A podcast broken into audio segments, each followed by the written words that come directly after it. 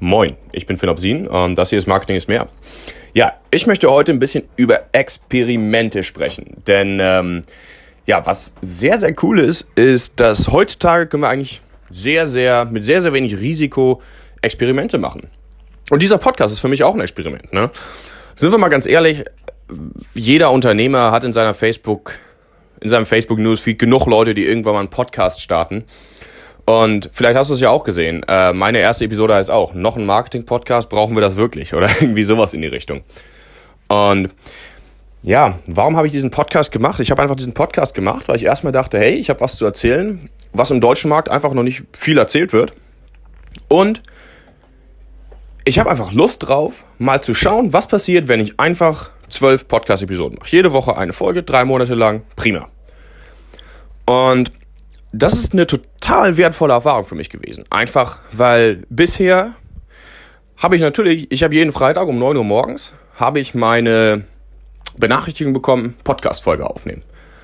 Und ja, zum Teil habe ich es drei Tage verschoben, zum Teil habe ich es vier Tage verschoben. Und ich muss ganz ehrlich sagen, ich habe regelmäßig fast aufgegeben. Diesen Podcast hört, bin ich ganz ehrlich, hört momentan noch fast niemand.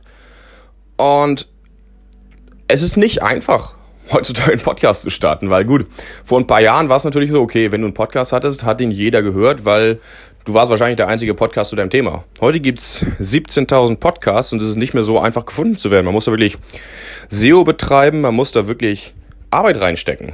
Und ähm, auch wenn ich hier ein sehr einfaches Format habe und hier ein bisschen äh, entspannter Quatsch, es ist halt trotzdem noch so, dass es, dass es Planung braucht und dass es vor allen Dingen auch braucht, dass man halt einfach, ich nenne es immer, zum Training kommt. Ne? Denn äh, gut, wenn du trainierst, jeder Sport, ich meine, ich bin Ruderer, äh, vielleicht bist du Handballer, vielleicht gehst du ins Fitnessstudio oder läufst einfach, ne? Das Wichtigste ist einfach, dass du zum Training kommst. Es wird nicht jedes Training richtig, richtig gut sein.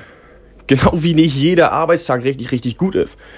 Aber sobald du dann im Ruderclub bist oder im Fitnessstudio bist oder wie auch immer und dann da bist, dann kannst du immer ein paar Wiederholungen machen und dann bist du auch wieder dabei. Ne?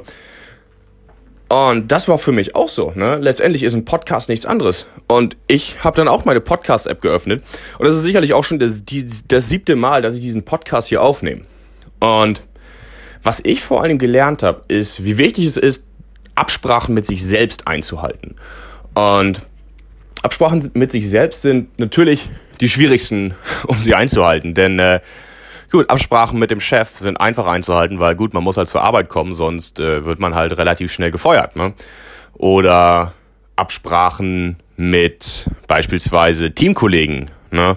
ob das jetzt Sport ist oder ob das irgendein Club ist oder sonst was, sind auch relativ einfach einzuhalten, weil gut, du wirst halt da erwartet. Ne? Aber Absprachen mit sich selbst wenn du schon mal eine Diät gemacht hast, dann weißt du das.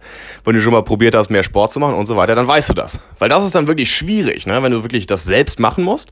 Und ich musste mich dazu jedes Mal motivieren. Und gut, natürlich, vielleicht fragst du dich jetzt gerade, okay, warum erzählst du mir das eigentlich? Ne?